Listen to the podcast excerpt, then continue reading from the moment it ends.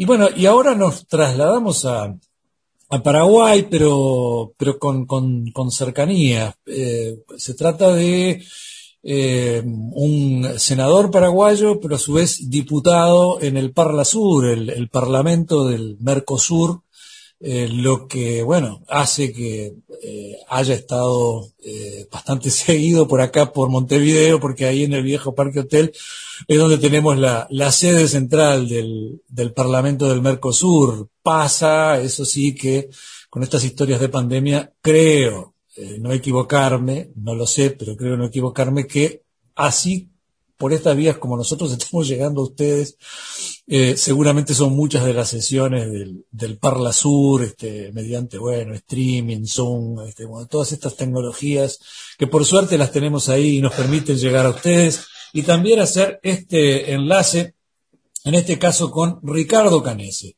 ingeniero eh, paraguayo eh, que está en su asunción allá acá con un frío de aquellos, eh, estimado Canese, ¿cómo está la temperatura por allí, por Asunción del Paraguay? Bienvenido y muchas gracias por acompañarnos. ¿eh?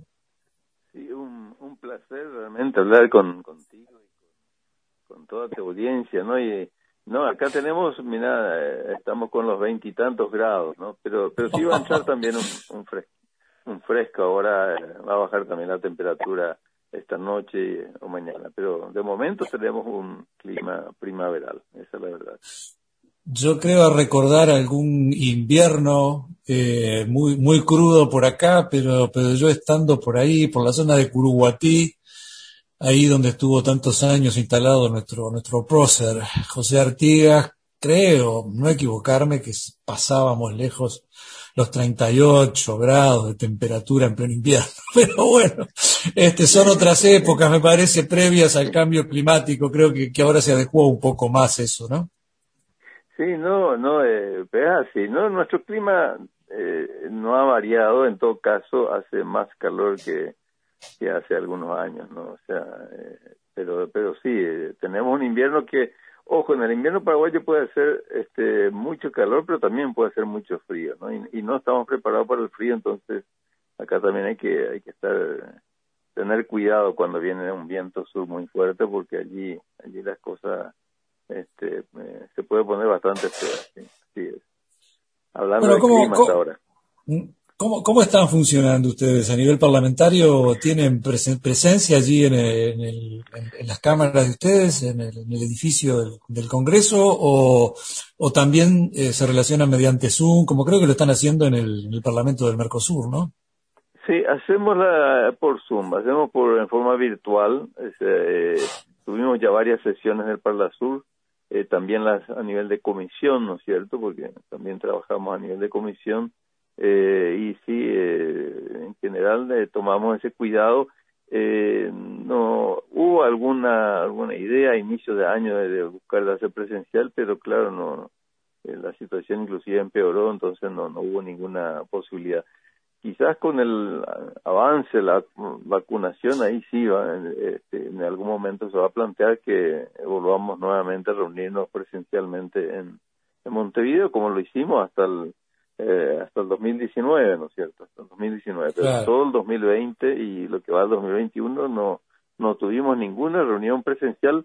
Sí, estas reuniones virtuales que en definitiva es, eh, este, es lo mismo, ¿no es cierto? Uno argumenta, eh, prepara todas las cosas y yo creo que no, este, inclusive pues, los que estamos así en distintos países, facilita para tener reuniones, por ejemplo, de comisión, que anteriormente, claro, eh, se nos encimaban todas las comisiones porque, claro, íbamos allá a Montevideo y eh, este, muchos parlamentarios eh, tienen que volver pronto para cumplir su función en sus congresos, entonces como que se encimaba y no había mucho tiempo. Cambio ahora con las reuniones virtuales, tiene esa ventaja que se pueden hacerla en forma más más seguido inclusive y con, con todo el tiempo que haga falta. Canese, lo, lo, molestamos porque usted es el, autor, el que ha tenido la iniciativa y, ha propuesto eh, algo que sorprende que nos sorprenda, que se proponga este, algo así, por decirlo de alguna manera, pero, bueno, es algo que va a dar para, supongo, un debate intenso, una determinada puesta al día del tema. Eh, tiene que ver con el que se creó a nivel del Parlasur una comisión de verdad y justicia, eh, pero no eh, con respecto a temas del, del, pasado más reciente, el que, el que implica eh, la situación motivada por las dictaduras, tanto de ahí como de Chile, como de Argentina, como de acá de Uruguay, las últimas que hemos tenido durante la década del 70 en adelante, sino eh, con respecto a la guerra de la Triple Alianza, que, tuvo lugar entre 1864 y 1870, y que bueno, fue un, una invasión prácticamente que se le hizo a, a su país Paraguay por parte de aliados como bueno la Argentina del momento, el Brasil del momento y el Uruguay eh, tras el, derrocamiento de Berro eh, y la asunción de eh, Venancio Flores, ¿no? que, se suma a, la, a esta especie de, cruzada, este, bueno, eh, sea en el momento que sea que, se dio, esto no es anacronismo que, valga ni nada que se le parezca, es un hecho absolutamente condenable. Eh, y ahora usted hace esta propuesta. ¿Quiere ampliarnos un poco en qué consiste, a qué se debe? Eh, ¿Podemos conocerla un poquito más a fondo? ¿Cómo no? ¿Cómo no? esto hay que decir que esto, digamos, tiene una cuestión, un valor muy presente eh, Francia hace, hace pocos años ha, eh, ha pedido disculpas públicamente por la esclavitud que tuvo hasta 1848. Parece una, fecha también, y de hecho es más, más lejana que la guerra de la Alianza, pero fue lo mismo que Alemania pedido disculpas y ha inclusive ha, este, eh, ha reconocido una indemnización muy importante en el caso de Zimbabue, que también del siglo, fin del siglo XIX, eh, y en el siglo XX eh, ocupó Alemania en ese momento y también ha pedido disculpas por ese por ese hecho. O sea, tenemos el caso de Armenia, por citar otro caso, el genocidio de Armenia. Bueno, y muchas veces, eh, bueno, y cito esos ejemplos internacionales porque, eh, y, y, más aún si se quiere construir un proceso de integración, es fundamental eh, la verdad y la justicia. Yo creo, por eso, antes que eh, pedir justicia primero, yo por eso tuve la iniciativa de pedir una comisión de verdad y justicia. Primero, esclarecer la verdad, ¿no es cierto? Y en base a la verdad, entonces, sí eh, proponer eh, una, justicia sobre el caso. Eh, hay que decir que la guerra de la Triple Alianza, eh, bueno, involucró a los cuatro países eh, miembros plenos actuales del, del Mercosur. tenemos otros casos como la Unión Europea, donde la la Segunda Guerra Mundial involucró a los principales países o a todos los países de Europa, pero sí tienen una verdad eh, compartida. En el caso de Europa, no nadie duda que el nazismo y Adolfo Hitler fue un genocida, ¿no es cierto? Cometió el delito de lesa humanidad. Claro, allí hubo, eh, digamos, medidas inmediatas porque eh, este Hitler fue derrotado ¿no es cierto? Fue derrotado entonces los juicios de Nuremberg y todo, todo lo demás.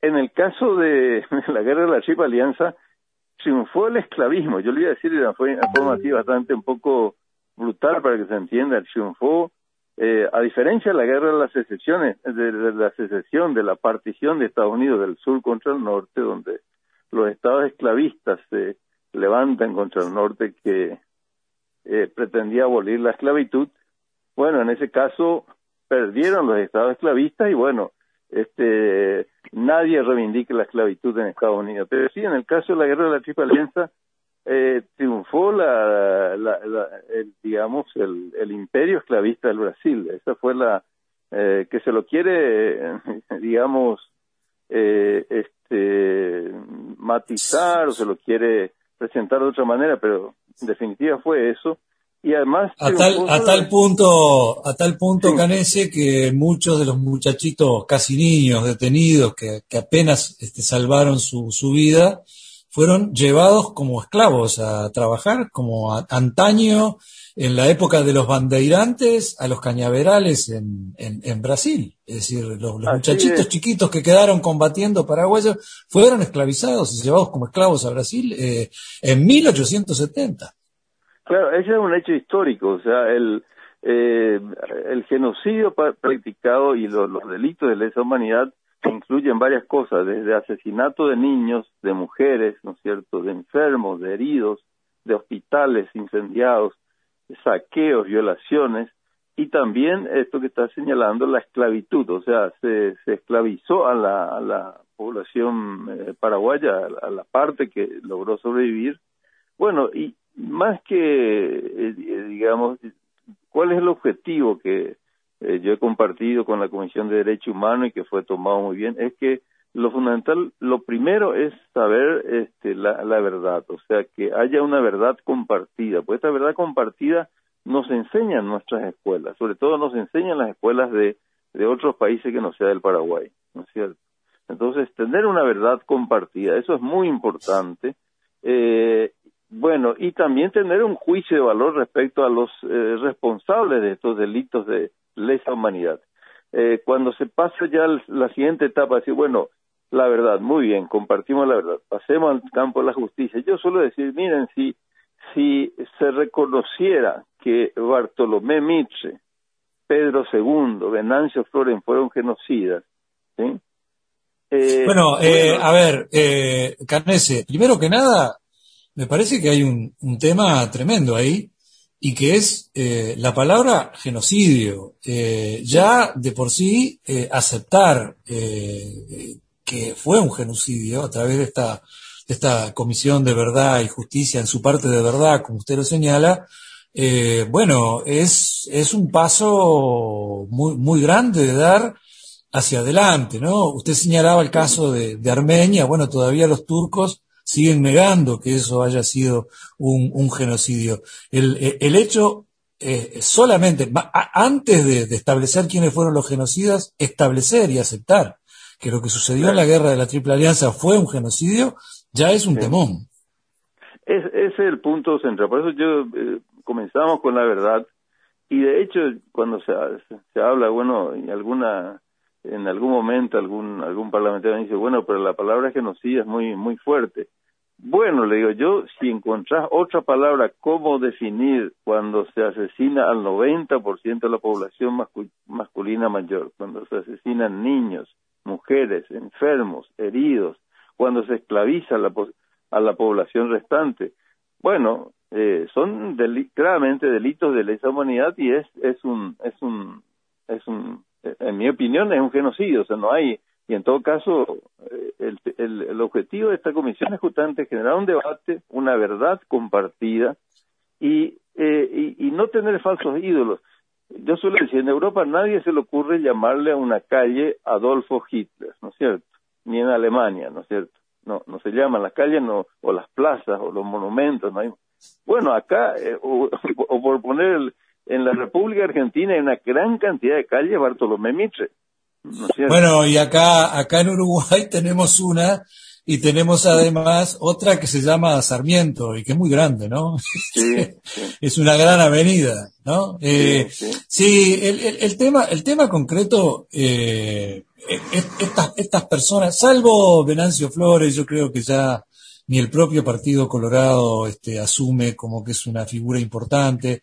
Eh, Real de Azúa, este, un gran sociólogo, investigador, lo calificó como el traidor más grande de la historia de la República Oriental del Uruguay y creo que eso está bastante asimilado este, prácticamente por, por tibios y troyanos. Pero el caso concreto de, de Mitre y de Sarmiento en, en Argentina este, es totalmente, hoy, hoy día es, muy reivindicado, son muy reivindicados los dos por amplios sectores de la, de la, de la población y, y bueno, ni hablar del, del diario que, que, fundó, fundó Mitre y que es La Nación, justamente, y que sigue eh, reivindicando como uno de los próceres más importantes de toda la historia de Argentina al, fundador de este periódico, ¿no? Y sigue de alguna u otra manera también, este, hoy por hoy, reivindicando lo que fue su postura, en principio unitaria, ¿no? Y después esta cosa ultraliberal y neoliberal. Es decir, el, el, diario sí, un poco, este, con, con esa mentalidad, ¿no? Es decir, una cosa que, que les viene por tradición.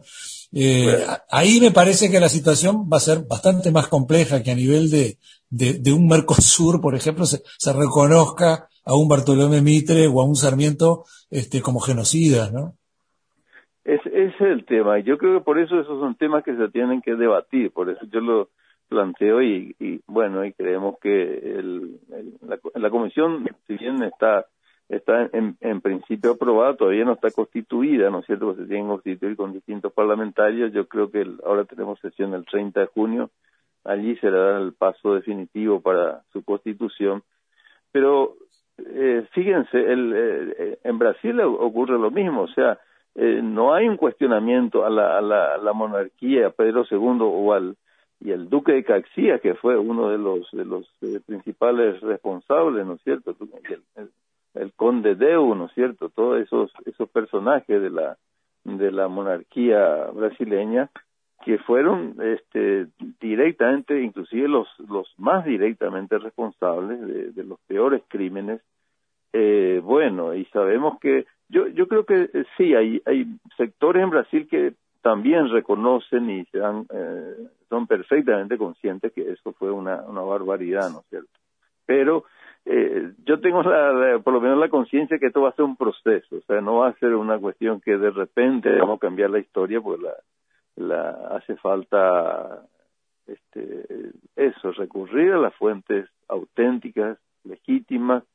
Eh, en realidad hay cosas que son, nadie discute, se, se, mataron a los niños, sí se mataron, se esclavizaron a los niños, sí se esclavizaron, o sea, pero sí, el, el tenerlo por escrito y en todo caso decir, bueno, ustedes están cómo califican la, la, matanza y la esclavitud de niños, de qué manera lo, lo, califican. ¿Eso es un delito de lesa humanidad o no es?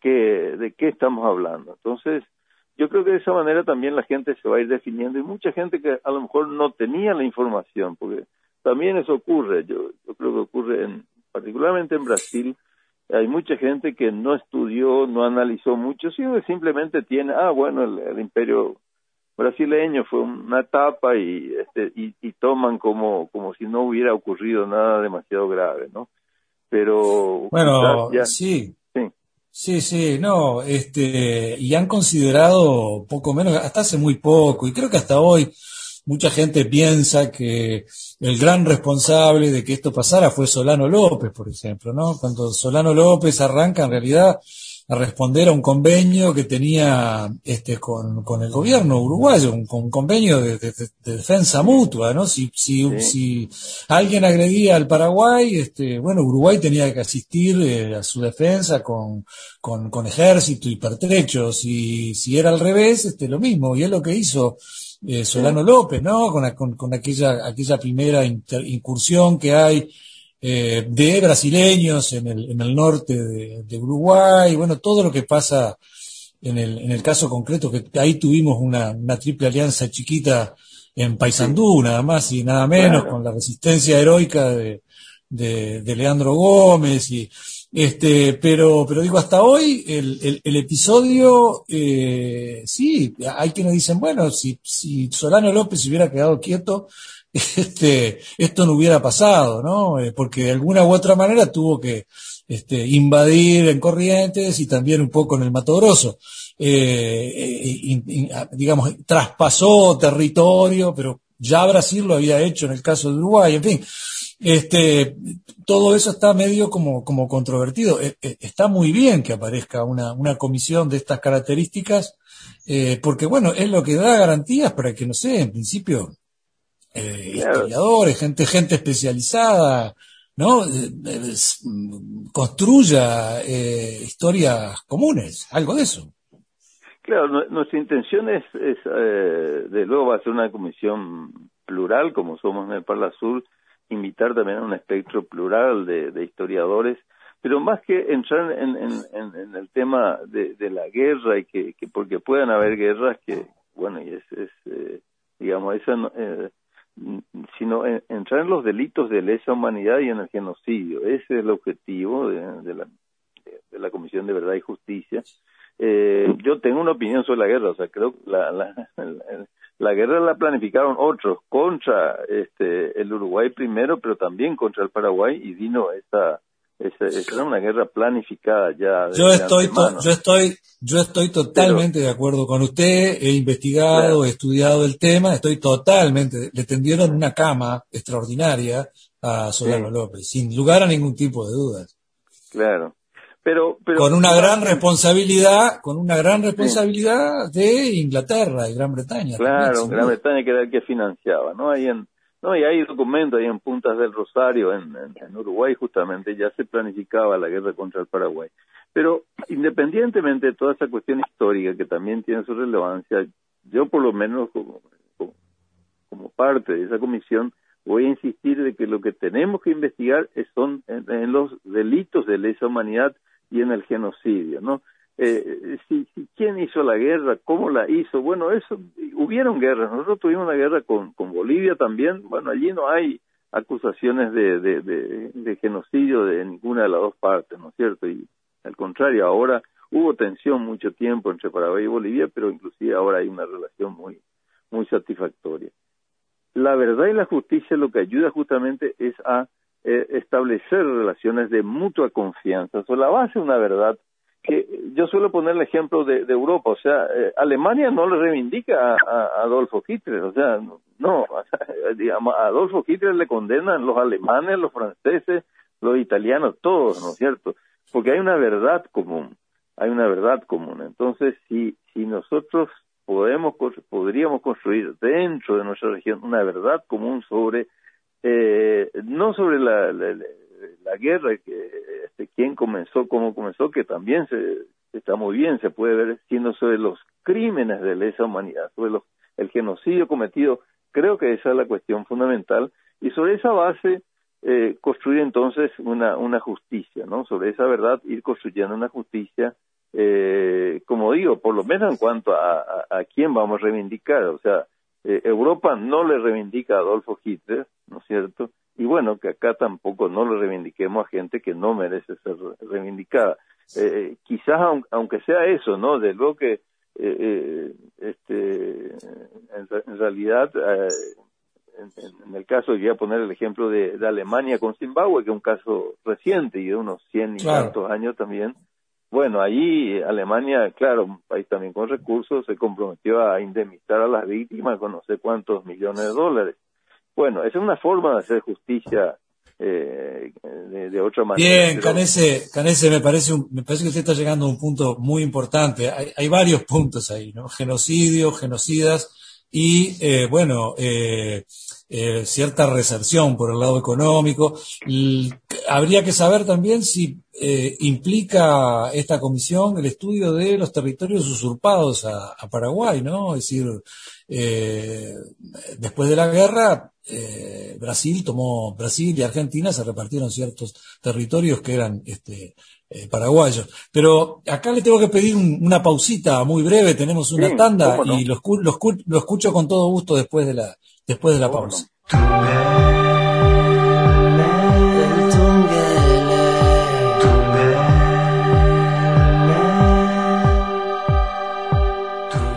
Bien, son las cinco y media de la tarde pasaditas acá, las cuatro y media en Asunción del Paraguay, en Paraguay en realidad donde está Ricardo Canese, eh, que bueno, eh, es eh, representante allí en el Parla Sur por, por Paraguay y que acaba de hacer esta propuesta de crear una comisión de verdad y justicia en relación a la guerra de la Triple Alianza 1864-1870, que, bueno, fue un proyecto eh, propuesto por eh, Ricardo Canese y aprobado. Eh, la, comisión, nos decía recién Canese, va a fijar ahora el 30 de junio cuando es que va a empezar a, a, ver las formas de sesionar.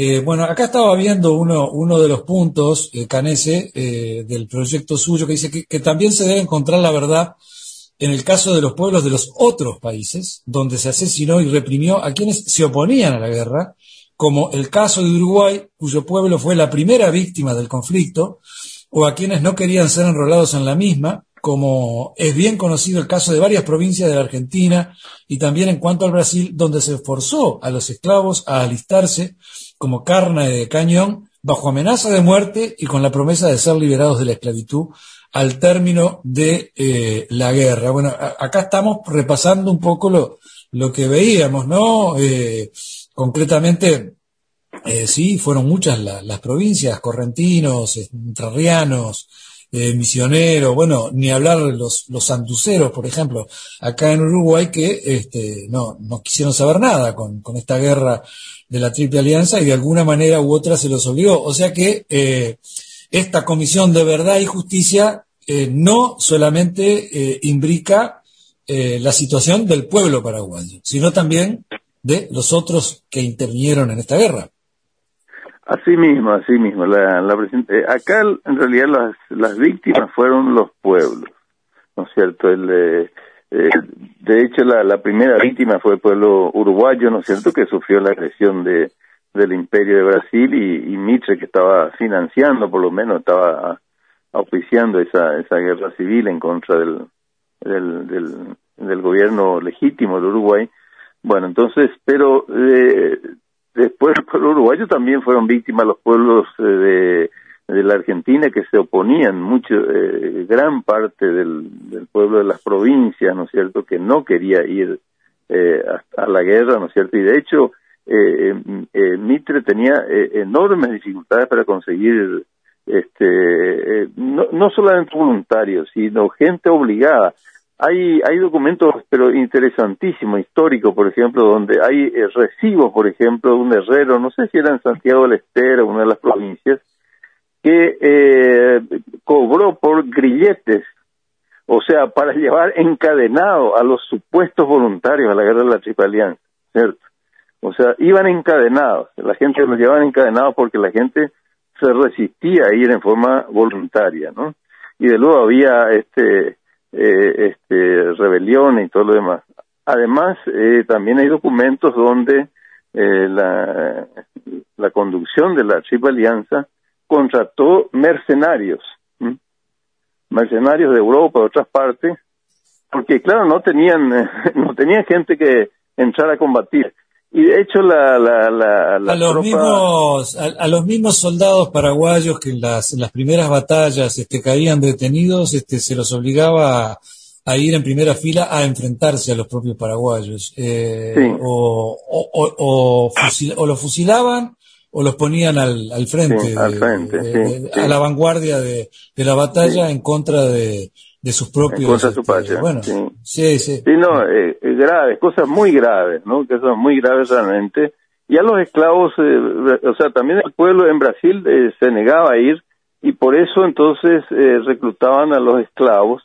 Y de hecho, la, la, la, eso está registrado en los periódicos paraguayos, que había una gran cantidad de periódicos de, guerra, pues la gente sabía leer y escribir, eh, a diferencia de los de los de las tropas de la Triple Alianza que en general no sabían leer y escribir. Entonces, del lado paraguayo sí hubo eh, periódicos de guerra, ¿no es cierto? Y claro, la, la, prácticamente la totalidad de la tropa brasileña era constituida por esclavos, eso está registrado en estos periódicos de guerra, ¿no? Donde, pero además hay testimonios, yo he estado en algunos estados del Brasil donde eh, hay testimonio de gente que se negó a, ir a la guerra y donde, claro, hubo represión, preso, en fin, eh, una serie de, de, medidas contra la gente que se negaba a ir a la guerra también en Brasil. O sea que fue una guerra de luego totalmente impopular, ¿no es cierto? Totalmente, eh, este, en realidad yo varios, varios, varios, varios caudillos federales de las provincias argentinas este, se, se opusieron hasta estaban dispuestos a enfrentarse a, por ejemplo, eh, la, la, decisión de Urquiza en Entre Ríos de dejar pasar, ¿no? Y mirar hacia otro lado, este, pero, pero bueno, varios caudillos federales se ofrecieron a, a participar en la guerra del lado de Paraguay. varios caudillos argentinos. Sí, o por lo menos se levantaron, el caso de Varela y otros se levantaban en contra del gobierno de Mitre, oponiéndose a la guerra, ¿no? Y, eh, pero bueno, como digo, además de todos esos hechos históricos que son, son relevantes, que fue una guerra contra los pueblos y eh, planificada desde las oligarquías, ¿no es cierto? Y con el respaldo de financiamiento de Gran Bretaña, yo creo que es, esa verdad es muy importante que emerja para que en base a la verdad, ¿no es cierto? Yo suelo decir, eh, miren, acá no fue una guerra de, de Brasil, Argentina, Uruguay contra Paraguay, no, inclusive la triple alianza tenía un, eh, bueno, un cuarto y un quinto, un cuarto eh, eh, componente que era la legión paraguaya, era la oligarquía paraguaya, que se alistó a la, en la fila de la triple alianza, una oligarquía que estaba en contra del régimen popular de, de los López, ¿no es cierto? Y que fue una de las instigadoras de la guerra de la Triple Alianza, ¿no es cierto? Y este, por eso, eso fue una, fue realmente una guerra de las, de las élites contra los pueblos, donde terminó este, realmente desastrosamente, o sea, fue un verdadero genocidio y creo que hay que por eso mismo identificar bien a quiénes fueron los los eh, culpables de ese genocidio, de esos delitos de lesa humanidad que se cometieron en todos nuestros países. De luego en Paraguay los, los delitos de lesa humanidad fueron más graves y de, este, más extendidos. Eh, lo, de la... Sí, sí, lo escucho, lo escucho.